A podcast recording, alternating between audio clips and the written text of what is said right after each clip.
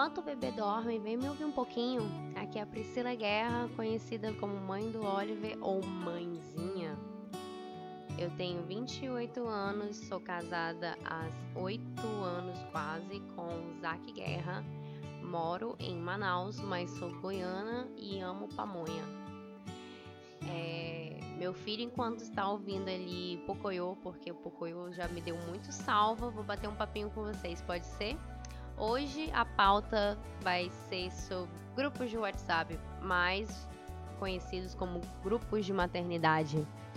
Grupos de maternidade dá um salva bacana, principalmente quando a gente mora numa sociedade moderna, é cada vez mais sozinha e a gente não tem mais aquela tribo para cuidar do seu filho, né? Não tem aquela frase, uma tribo inteira precisa para cuidar do seu filho, uma coisa assim. Eu já esqueci já o nome da, da frase, já esqueci quem falou e o como é falada mas eu acho que vocês já ouviram ela. Eu participei muito de grupo de maternidade, muito, muito, muito mesmo. Quando eu estava grávida, eu já fui colocada em um e ele foi um grande salvo na minha vida. Eu já chorei por leite derramado nesses grupos, literalmente, porque uma pessoa te, é, jogou fora o meu leite depois de eu ter bombeado mais de 100 ml, que era uma grande vitória para uma mãe que acabou de virar mãe fazer com uma bomba manual e a pessoa jogou fora porque ela sentiu que o cheiro estava diferente de um leite de caixinha, né?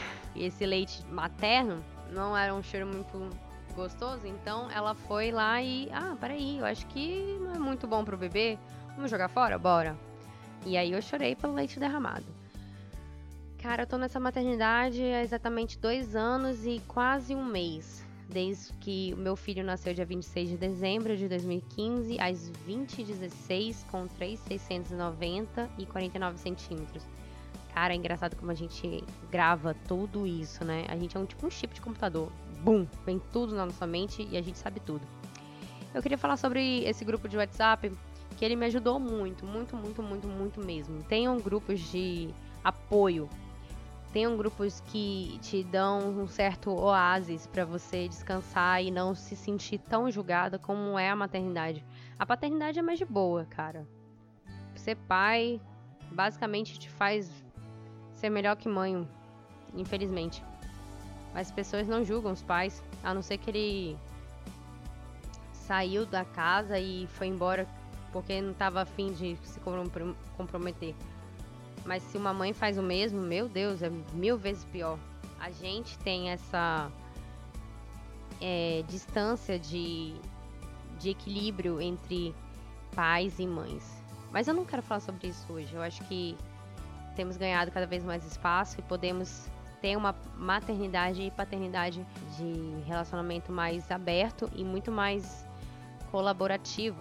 Porque antes o marido ficava no futebol ou ficava assistindo um futebol e a mulher fazia literalmente tudo e ao mesmo tempo não era nada porque ela não trabalhava fora. Enfim, grupos de maternidade para mim foram um aval muito grande na minha maternidade, mas ao mesmo tempo foi uma coisa muito turbulenta. Porque se você não se encaixa na, na regra de ser uma mãe OMS, que é uma a mãe que faz tudo que a Organização Mundial da Saúde faz, diz, né? Não que a Organização Mundial de Saúde está errada, gente. Ela é ótima. Ela é, ela é um norte muito bom. Você, você saber o que você pode ou não pode fazer ajuda muito. Mas quando você tem um filho que há um ano e três meses ele fica internado com rotavírus e depois disso ele não quer comer de maneira nenhuma, você entende porque a mãe, no seu desespero, dá produtos que não são para a idade. Você entende que não é todo mundo que consegue ir numa nutricionista que é cara e conseguir um tratamento digno para o seu filho. Então você entende todas essas mães. E você para e pensa, pô, caraca, eu não preciso ser a mãe do OMS, a mãe que fala a OMS diz, a OMS fala.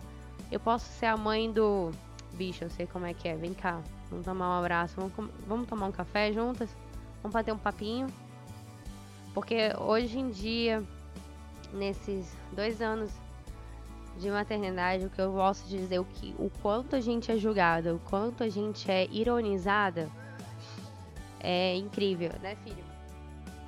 A gente se sente cada vez mais é, abandonada e afastada do mundo moderno.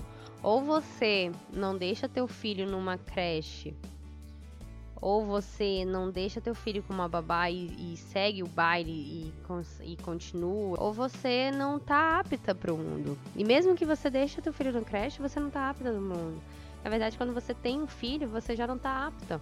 Você já não pode mais fazer o que você fazia antes, você já não pode mais sair como saía antes. E, e você é julgada. Você é julgada porque teu filho tá passando por fases ou fazendo coisas que não faz mais e o tempo todo você é julgada. Então, esses grupos, mesmo com todos os, os contra, ele tem uns prós significativos como você se sentir bem consigo mesmo, como você se sentir bem, tipo assim, eu tenho um lugar para desabafar, eu tenho um lugar para falar que as pessoas estão me incomodando, ou eu tenho um lugar para dizer, cara, gente, eu não tô aguentando mais, tá? Osso, eu não consigo dormir direito, eu não consigo comer direito. E ninguém vai falar assim, mas tu não faz nada, tu fica em casa. Mas ao mesmo tempo você vai sentir um, um abraço, mesmo que seja um abraço virtual. Então, é isso aí. Beijo para vocês. Cuidado, hein? O bebê deve ter acordado já. Fui.